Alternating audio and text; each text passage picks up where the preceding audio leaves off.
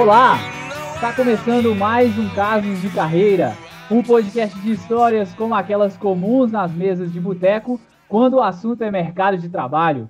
Puxe uma cadeira, peça mais uma cervejinha e esperamos que você goste da nossa resenha. Nessa nossa mesa de boteco, nós vamos conversar com profissionais que escolheram uma linha no ensino superior, mas que hoje desenvolvem funções fora da caixa das salas de aula. Tomara que você se inspire nas nossas histórias, se divirta bastante e que possa espalhar a palavra por aí. Eu me chamo Douglas, estou de novo aqui com meu amigaço Gabriel para ter essa conversa, essa resenha com vocês. E aí, Gabriel, tudo certo? Fala, Douglas, beleza? Tirando o calor, tá tudo excelente por aqui.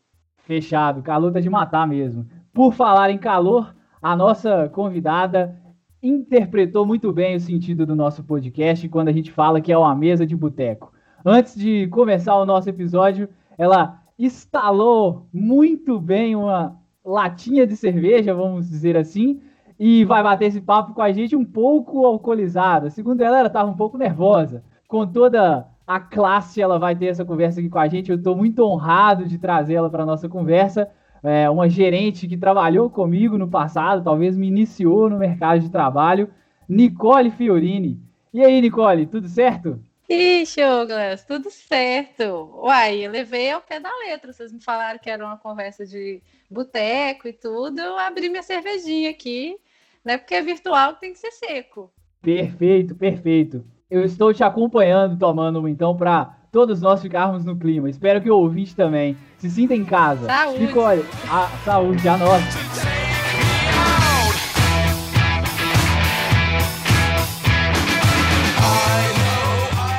Nicole, queria que você se apresentasse para a galera. Esse nosso podcast traz histórias diferentes. Você teve uma trajetória diferente na sua graduação e hoje no mercado de trabalho. Queria que você contasse quem que é a Nicole Fiorini por aí, como é que a gente se encontrou, se você quiser introduzir a história aí. Combinado. Primeiro que é Nick, né? Precisa chamar de Nicole Fiorini, não. Nicole Fiorini é para me achar lá no, no LinkedIn. Fiz graduação em moda, trabalhei com isso um pedacinho só da minha faculdade, com revista e publicidade, quando eu trabalhava no marketing de um shopping. A minha vida toda, assim, a minha vida profissional toda foi em torno de marketing e vendas. Até hoje eu não sei direito se eu sou marketing, se eu sou vendas, mas a minha graduação é moda cuido exatamente dessa ponte na Take, entre marketing, geração de demanda e passar a bola para vendas. E a ideia de, de ter feito design de moda veio dessa loja que você trabalhava? Como é que foi? Conta isso aí direito. Não, eu sou filha de estilista. o pessoal fica falando que faz faculdade para ser advogado igual o pai, para ser doutor igual o pai e tudo. Meu pai era estilista e aí isso me influenciou muito durante a infância. Ele morreu, é, eu ainda era bem jovem, mas eu sempre gostei de desenhar comecei seguindo, assim, acho, é meio inspirado por essa história de, de, ser filha de estilista e tudo, que eu resolvi fazer design de moda, sem muito saber o que, que era isso na época, o que, que, o que, que isso significava. Porque quando eu cheguei em idade de fazer vestibular e tudo, o negócio da família já praticamente não existia mais, né? E aí eu falei, ah, vou lá, tá no sangue, né? Doce ilusão. De que vou, vou fazer design e tudo. Sempre gostei de arte, sempre sempre gostei de desenhar, mas vi que era muito mais um hobby para mim do que uma profissão. Assim, era um... Quando eu entrei na faculdade, eu não me identifiquei muito com o mercado da moda, não me identifiquei com os propósitos na, na época que eu fiz, né? Eu sou velha. Na época, o mercado da moda eu não concordava muito com a forma como as coisas eram colocadas e tudo, e fui, fui desiludindo um pouco, assim, fui desengajando com o curso ao longo do tempo, até eu começar a fazer as matérias de comunicação dentro do design, né? É, o, o, com certeza a moda é a área do design com mais link com a comunicação. Então, quando eu fui estudar semiótica, teoria da comunicação, marketing, aí eu falei, não, isso aí é muito legal. E na minha própria graduação eu já comecei a, a virar o, o leme ali para o marketing, fiz monografia pensando em marketing de calçados e tudo, daí que veio essa, essa mudança. Legal, Nicole. Então você chegou a formar mesmo, não, é, não sendo conivente com muita coisa que você estava vendo, né? E como que foi a sua primeira experiência profissional, então, para sair né, desse ambiente que, que você tava, é, decidiu arriscar na graduação, por exemplo? Minha primeira experiência profissional, eu formei em moda, terminei o curso. É um curso gostoso de fazer pra caramba. Tinha muita gente boa lá, assim, então aproveitei o máximo que eu podia ali. Tem coisa da moda que eu uso até hoje, assim, para minha vida. Adoro história, história da arte e tal. Então tem bastante coisa que deu, que deu para aproveitar. Eu acho que todo conhecimento é válido. Meu primeiro contato ali para sair foi por necessidade mesmo. Eu precisei fazer um dinheiro na faculdade. Como eu falei, quando entrei na faculdade, o negócio da família já não era mais tão bacana igual na época do meu pai. Então, eu falei, ah, vou, preciso trabalhar e tudo. Surgiu uma oportunidade de vender ingresso do Cirque de Soleil, de bilheteria e tudo. Fiz o processo, entrei lá, comecei primeiro dia, sentei lá no meu guichê, arrumei meu caixa para vender os ingressos e tudo. Entrou a, a mulher da, da, era uma empresa terceirizada, né, do Cirque de, que prestava serviço para o Cirque de Soleil e falou assim: "Quem aqui que fala inglês?" Aí eu levantei a mão, ela falou assim: Isso tinha 20 minutos que eu tinha chegado. Ela falou assim: Ah, beleza, então você vai ser a supervisora da bilheteria, porque a gente tem que passar um relatório para o Cirque de Soleil todo dia, no final do dia, sobre as vendas da bilheteria. Então, acho que foi a promoção mais rápida da minha vida e a maior cilada que eu já entrei também, porque eu tinha 18 anos. Não tinha expertise de gestão nenhuma, aprendi no hard, assim. Mas foi uma super escola, assim, foram sete meses perto do Cirque de Soleil, que é nossa, uma mega estrutura, foi muito legal. E aprendi errando pra caramba, assim, eu era uma gestora horrorosa, não sabia nada sobre mercado, eu sabia coisas que um menino de 18 anos sabe, né? Basicamente nada. Então aprendi muita coisa aí nessa experiência, muitas lágrimas no banheiro.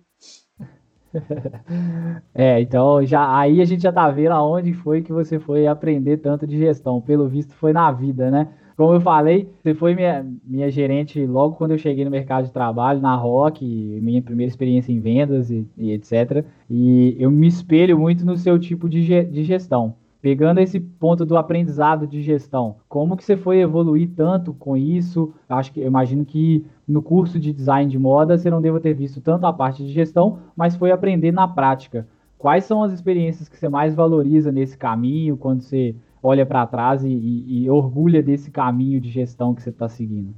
Bom, é igual, é, foi ao longo da vida mesmo, essa, essa questão de gerir pessoas, de fazer pessoas crescerem e tudo. Na época da Ticketmaster eu errei bastante, mas eu trabalhei muito isso, assim, porque, assim, tive muita humildade para aprender, porque as pessoas todas eram mais velhas do que eu, na bilheteria e tudo, todo mundo tinha mais experiência do que eu, então, cometi vários erros e tive muita gente para me ensinar lá, sabe? Para ouvir as pessoas.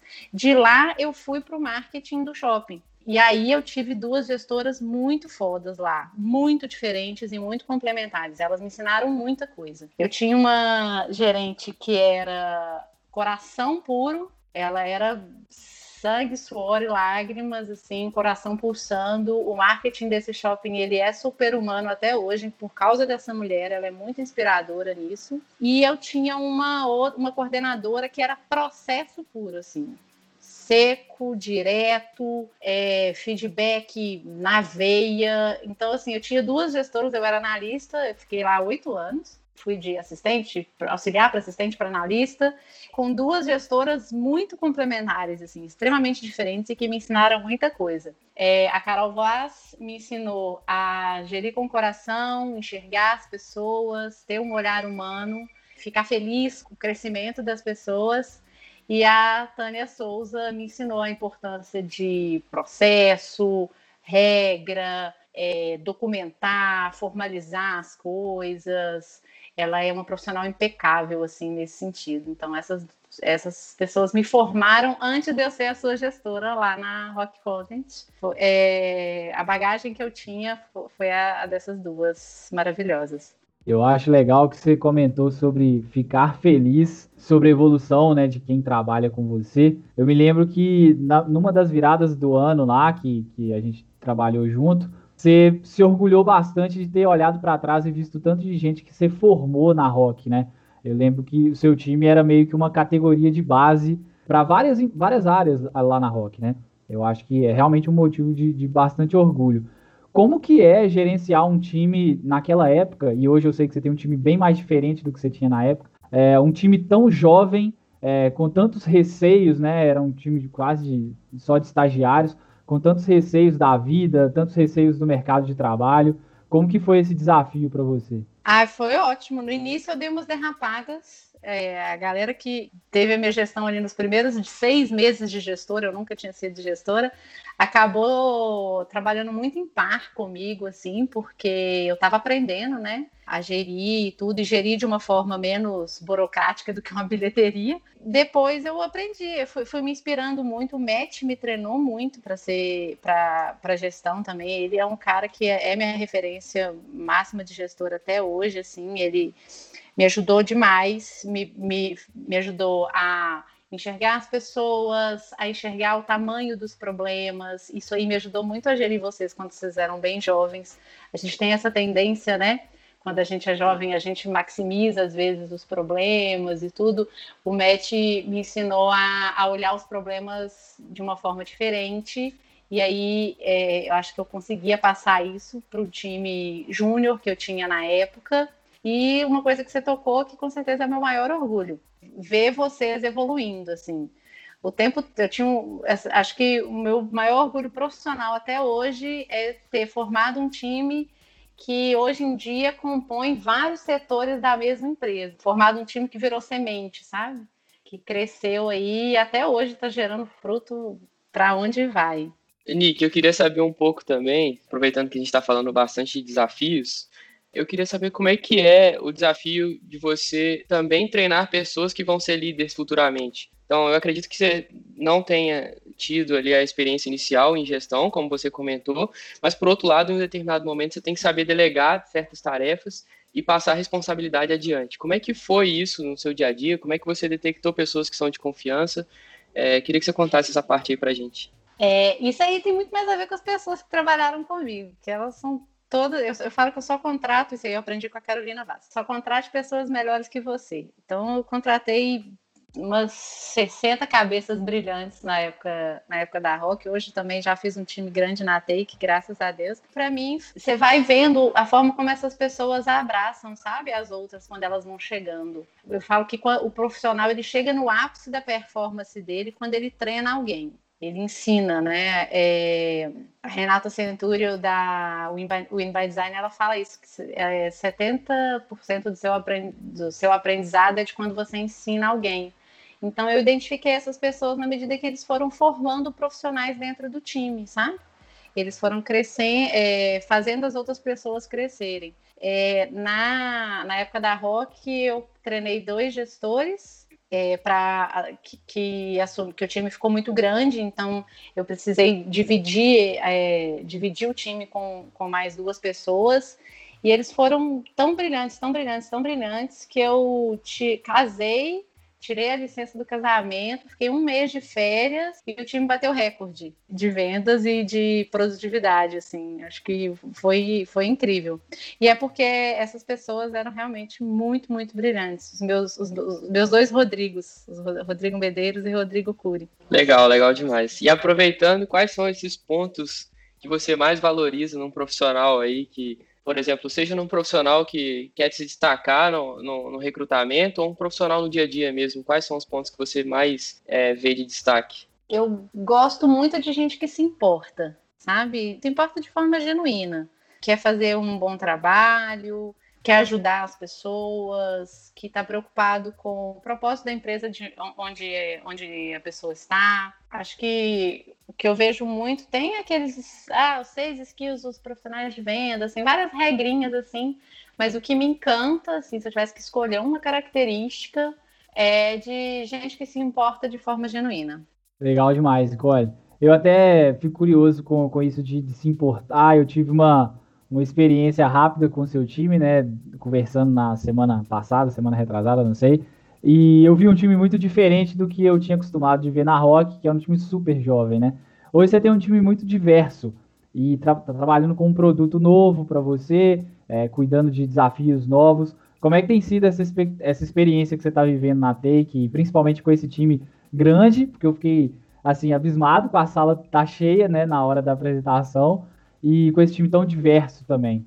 Ah, tá sendo incrível, porque eu até tive que setar essa expectativa com eles. Assim, eu falei, gente, eu nunca geri profissional formado, pós-graduado, que fala quatro línguas, que eh, tem um pessoal muito, muito foda no time, assim, muito, muito, muito mais foda do que eu, todos eles. E eu tenho aprendido muito todo dia com todos eles. E o, o que está sendo mais legal é eu tenho conseguido desenvolver outras habilidades além da formação daquelas pessoas.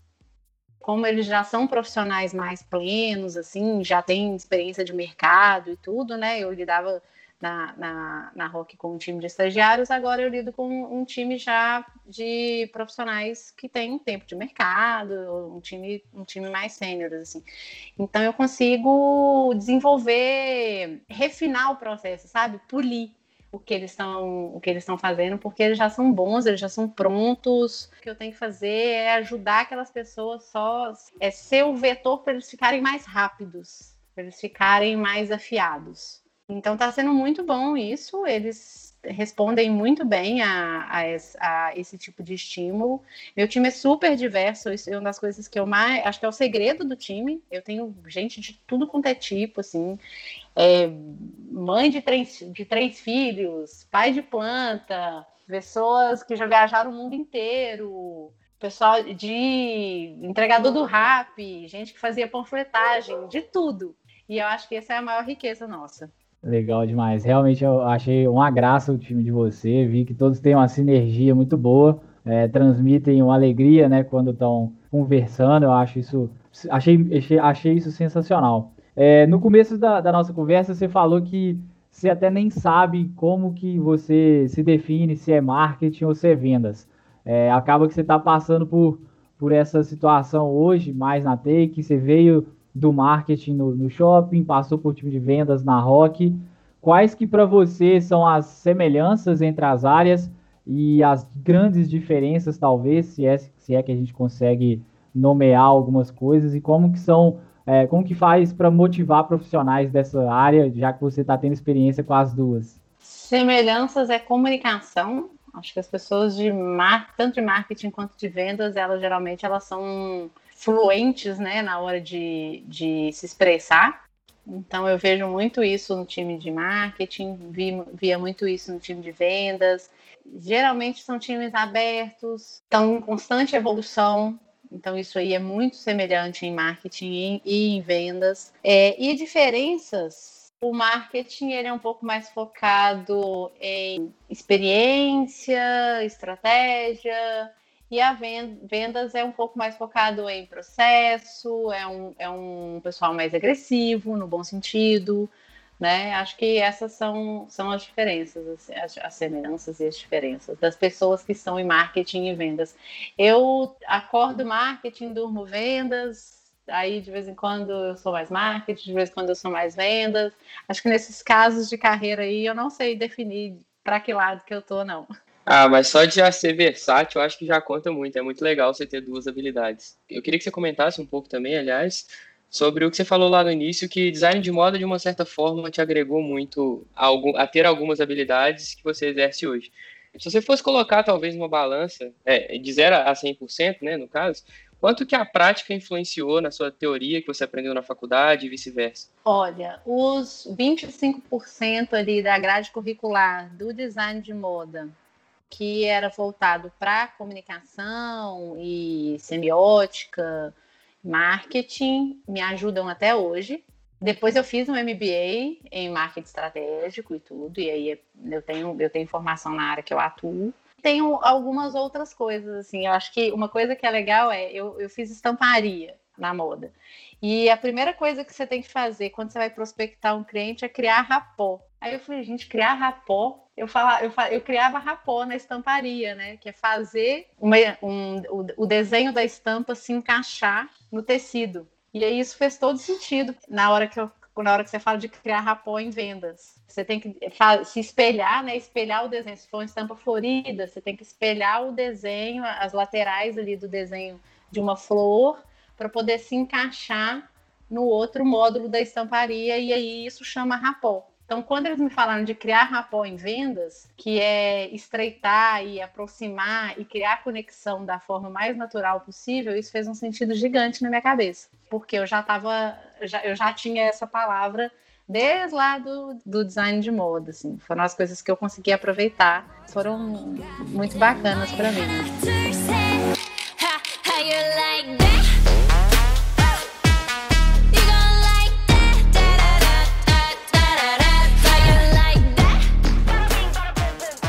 Ali que você comentou que você fez MBA, é, qual que é o peso de um, de um MBA hoje na sua carreira, olhando para o mercado, até mesmo em termos de contratação, você já fez parte de, você faz parte né, da construção de vários times, por onde quer que você passa, é, como que é a sua visão com, com a análise curricular das pessoas que você vai contratar, a experiência que você teve com o MBA de você, quão valioso isso foi para a sua carreira? Sendo bem honesta, é bem protocolar. Óbvio que eu aprendi mil coisas no MBA, aprendi muita coisa na graduação também, mas eu não olho muito para isso, Douglas. Eu acho que você está perguntando isso porque você me conhece. É, eu, eu, confesso que eu não olho muito, eu não olho muito para esse tipo de coisa para contratar, não. É super legal que as pessoas tenham formações em né, mais diversas áreas, mas assim, arquitetos são vendedores brilhantes é, engenheiros aeronáuticos são SDRs incríveis. É, eu, eu não, não tenho essa, essa amarra, não. É legal. O, o que eu uso é, cara, você está estudando isso? O que, que isso te trouxe? Sabe? O que, que você aprendeu com isso? Eu acho que eu estou mais interessada na jornada do que no canudo que aquela, que aquela pessoa está carregando. Eu, eu, e não vou mentir para você, o MBA abre porta sim, provavelmente se isso não tivesse no meu currículo, se eu não tivesse dado esse check no terceiro grau, né, terminei a moda, fiz a pós, fiz uma boa pós, provavelmente algumas portas não teriam sido não teriam sido abertas com tanta facilidade. A Nick, como gestora, não coloca isso na frente dos skills que ela procura, não. Eu acho que é interessante esse ponto que você, que você comentou, porque você tem uma vivência muito grande com empresas que mudam bastante. Eu até queria pegar nesse ponto para para te perguntar. É, trabalhar com profissionais que estão teoricamente é, avessos à mudança deve ser mais difícil. E desde que você começa a observar é, um profissional que está fora da área, por exemplo, e você incluir ele no seu time, imagino que deve, deve ser um ganho muito bom para você como gestora dessa pessoa, né?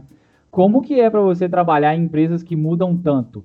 Como que funciona a ansiedade né, do, do time é, frente a várias mudanças, por exemplo? Sei que você enfrentou muitas na Rock, com certeza deve enfrentar várias na Take. Como que é para você, como gestora, lidar com pessoas em empresas que mudam muito? Colocar na minha cabeça que a única coisa que não muda nesse tipo de empresa é que tá tudo mudando o tempo todo. E não me apegar, sabe? Assim, eu sempre procuro saber quem eu sou, entender os meus limites como profissional. Então, assim, eu me apego nas coisas que não mudam. É, a Nick é filha da Zezé, é esposa do Ricardo e mãe de dois cachorros. Isso aí não muda. Então, se eu tiver que me pegar, eu vou pegar as coisas que realmente fazem sentido. Se hoje eu estou trabalhando com marketing, amanhã me mandarem para vendas ou me mandarem para produto, isso é tudo, isso é tudo fase, isso é tudo, isso, isso aí faz tudo parte da jornada e vai me, me transformar de alguma forma, mas não vai trocar a minha essência, assim. Então, quando as pessoas às vezes são muito apegadas, eu falo, cara, deixa para se apegar no que realmente importa, na sua essência, nas coisas que não vão mudar. O restante são coisas completamente fora do controle da, da, dos profissionais que estão ali. Às vezes a empresa está num momento. Eu, ano passado, passei por uma empresa que é, no início do ano era a quarta maior startup do, do mundo e no final do ano estava passando por uma crise nunca ouvida na história. Então, se eu tivesse me apegado, pensa bem se eu tivesse é, me tornado uma profissional pessoalmente atrelada a isso. Eu ia ter afundado junto.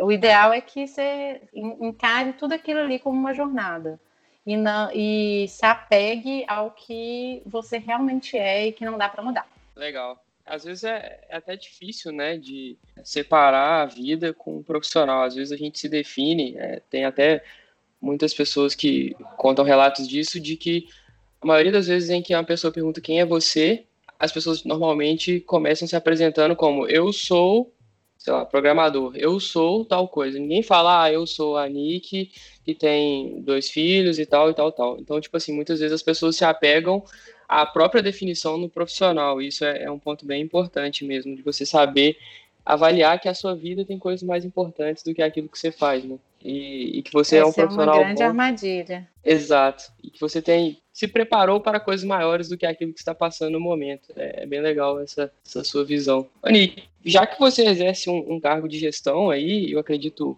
a maioria dos gestores estão passando por certas dificuldades durante a quarentena.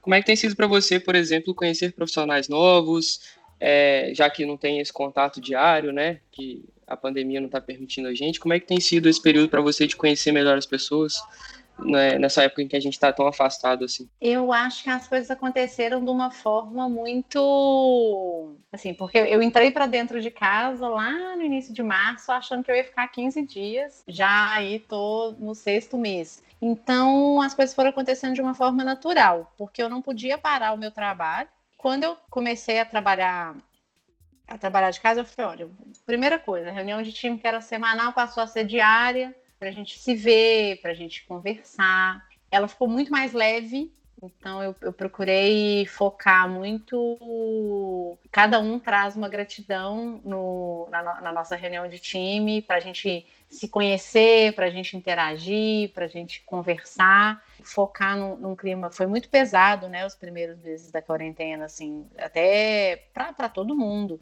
Para falar de coisa boa, para ser um momento em que as pessoas voltavam para o eixo dela. Então, é, eu, eu, eu parei de concentrar a minha reunião de time em números, isso passou a ser uma parte super pequena do, da minha reunião de time, e eu voltei ela totalmente para um momento em que as pessoas voltar, tentavam voltar ao equilíbrio delas e sim e interagiam de uma forma mais pessoal, porque eu acho que foi isso que faltou mais nas pessoas, faltou mais para as pessoas, né, nesse tempo de quarentena. E com o tempo foi ficando natural. Tem pessoas no meu time hoje que eu nunca vi pessoalmente, que elas entraram no processo seletivo, acho que chega 30% do meu time, tem 12 pessoas, é, 30% do meu time eu nunca vi. Eu nunca tive a oportunidade de dar um abraço nessas pessoas. Elas entraram no processo seletivo, é, foram contratadas, ramparam, hoje estão performando, são meus amigos pessoais e eu nunca, eu nunca estive pessoalmente no mesmo lugar, lugar que essas pessoas. É desafiador? É desafiador, mas eu prefiro enxergar, no, enxergar de outro modo, assim. Agora que eu já passei por isso, nada me impede de contratar um cara em Manaus. Eu já sei que rola. E se você me perguntasse em fevereiro se dava para fazer isso, né? Eu ia falar que ia ser muito difícil. Então foi transformador nesse sentido, assim. Eu sei que, eu, que, que dá para fazer. Teve várias coisas que me, que me limitavam antes e que hoje não limitam mais por conta da situação que a gente viveu. Legal, legal. É interessante que a gente vai se adaptando e aprendendo, né? Eu queria saber o seu ponto de vista, mas a maioria das pessoas que a gente traz aqui para o podcast, a gente procura entender como é que está sendo o momento dela profissionalmente e tal, porque é totalmente fora da curva é, isso que a gente está passando por agora. Ô Nick, é, achei interessante que você falou do momento de gratidão e queria te perguntar no sentido de assim, como que foi para você ser mais coração nesse momento? Você falou que você teve duas boas gerentes né, no, no, no passado, é, uma que era muito coração e outra que era muito processo. Nesse momento parece que você foi muito mais coração do que processo, né? É, como que foi para o seu time entender isso é, e como que para você foi tomar essa decisão também? Eu sei que para você, entre aspas, pode parecer fácil porque você viu os dois lados da moeda, por exemplo. Mas para quem está ouvindo, por exemplo, se a pessoa só teve um gerente processo, por exemplo, ou se só teve um gerente coração e quer passar para a parte de gestão, etc., o que, que você sugere para ela tomar essas decisões e variar de um caminho para o outro? Eu acho que tem que ter muito senso de accountability, né? Se você é nesse no momento da pandemia eu resolvi optar pelas pessoas, de tentar deixar, de ser uma gestora o mais humana que eu conseguisse possível. E eu também estava precisando daquilo, né? O mundo inteiro precisou de, de ser um pouco mais humano e tudo. Provavelmente a gente vai sair desse ano aprendendo alguma coisa. Se o seu gestor é mais técnico e se sente falta de um afago e de tudo, de, de, um, de um, uma pessoa que discute um pouco mais, busca isso de outras formas. Procure ser essa pessoa para outra pessoa dentro da empresa, sabe? É, a gente não precisa ficar esperando isso vir do gestor o tempo todo.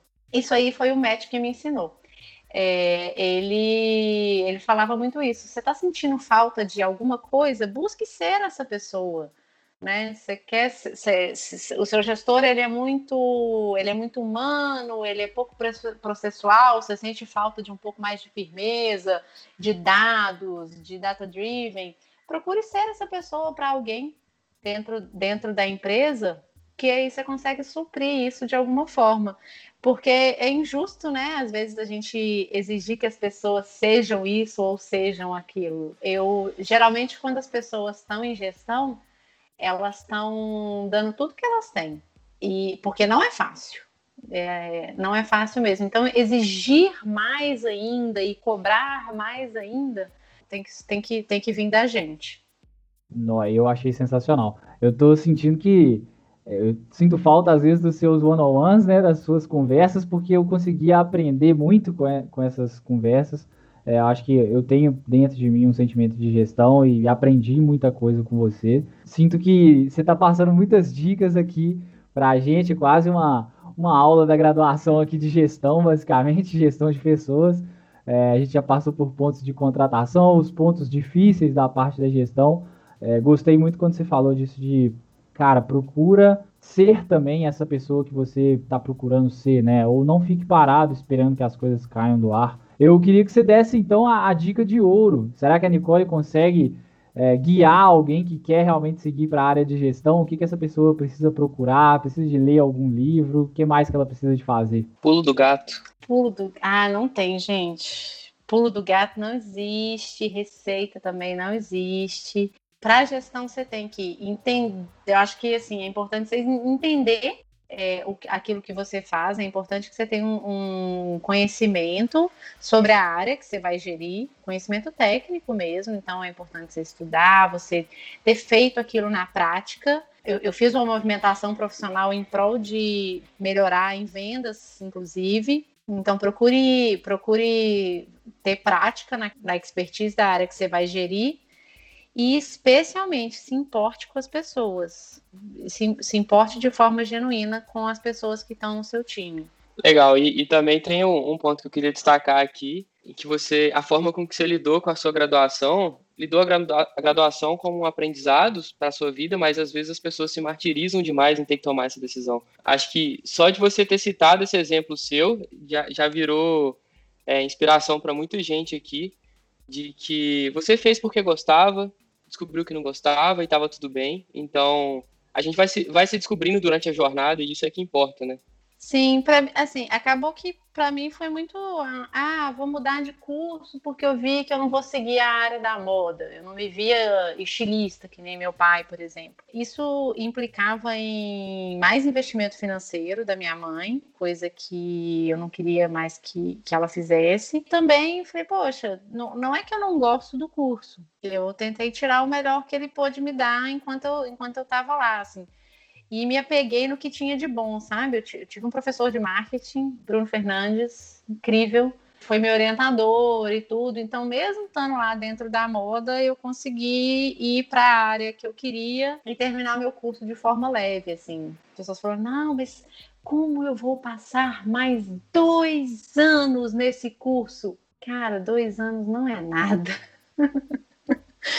é, é um processo curto, assim, e se você for pensar na, no storytelling da sua vida, você vai viver 80, tá tudo bem, né? É, não, não, não tem nada demais, assim. Essa é outra lição que o Matt me ensinou. Ele, ele falava, eu, uma vez eu cheguei perto dele para fazer um one-on-one, contei um tanto de problema superficial para ele, ele olhou para mim e falou assim: "É mesmo? E eu que tenho dois filhos para criar aqui em casa?" Nossa. Aí eu, é, então tá bom, desculpa. É, outra aula de gestão que você tomou, né? Ô, Nick, eu queria. Nosso papo tá bom. É, sua cerveja, com certeza, já deve ter vindo várias aí, igual a minha, acabou e eu já fui bebendo mais aqui. Mas a gente tem que acabar encerrando o papo uma hora, senão a gente fica até amanhã falando.